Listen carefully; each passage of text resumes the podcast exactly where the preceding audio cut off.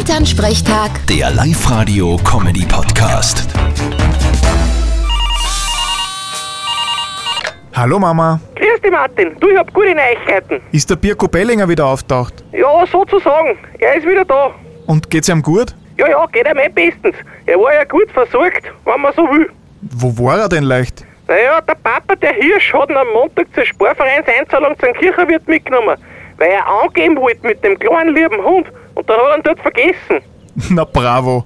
Hat der Hund dann beim Kirchenwirt übernachtet oder was? Da kann man so sagen, der Fredel hat gestern angerufen, dass er ihn gefunden hat.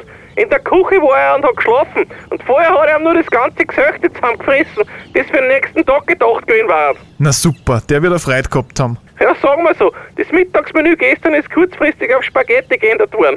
Ja, haben aber eh gut geschmeckt. Warst du gestern schon wieder beim Wirt, Papa? Na freilich, ich habe einen Hund auslösen müssen. Das war ganz schön teuer und das Gesöchte habe ich auch brennen können. Ja, zumindest hast du den Hund gestern dann wieder mit heimgenommen.